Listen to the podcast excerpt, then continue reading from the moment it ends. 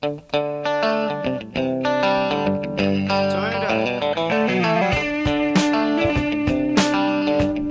Arrancamos este segundo tramo deportivo del día aquí en Radio Vitoria con un primer argumento que tiene que ver con el baloncesto y con eh, uno de los temas que viene eh, siendo de actualidad en torno a Vasconia desgraciadamente en los últimos meses. Hablamos de esa situación de impago por parte del patrocinador nominal, por parte de TD Systems eh, que se prolonga ya desde comienzos de año. Bueno, pues lo que vamos a hacer aquí en Radio Vitoria es ofreceros información con la versión de las dos partes involucradas y además queremos explicar bien. Hemos querido hablar tanto con TD Systems como Vasconia y lo que vamos a hacer es explicar la argumentación de cada uno de los dos lados. Empezando por la de TD Systems, empezando por la empresa tecnológica madrileña. Básicamente lo que dice es que se ha producido el, incumplimiento de algunos compromisos y de algunos activos que incluía esa vinculación.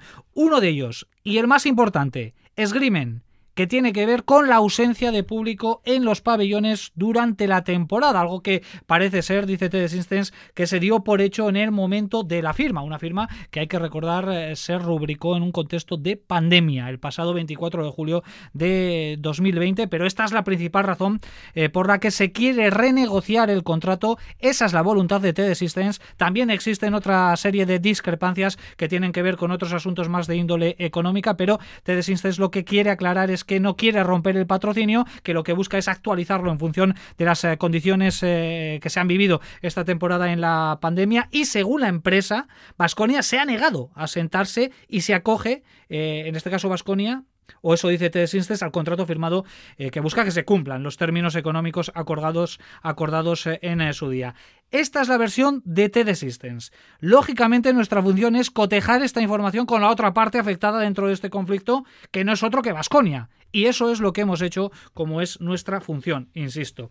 Desde Clugas de Estarra, lo que subrayan que el argumento del público no es válido porque no está contemplado en el contrato y por tanto jurídicamente no habría por dónde cogerlo. Sí que es cierto que asumen que han existido algunos activos que a causa de la pandemia no se han podido cumplir porque ha habido una serie de restricciones que han imposibilitado el desarrollo, el desarrollo de esos eh, eventos que estaban dentro del contrato, pero que en todo momento Vasconia ha estado dispuesto a compensar por medio de otras fórmulas. Es decir, niegan que no haya voluntad renegociadora y que se han trasladado hasta dos propuestas de compensación, dos propuestas para renegociar, eh, digamos que ese incumplimiento de algunos puntos del contrato. Eh, según dice Vasconia, esa renegociación fue rota por parte de la empresa, por parte de TD Systems. Así que estas son las dos versiones, la del patrocinador y la del patrocinado. Argumentos, como vemos, bastante diferenciados.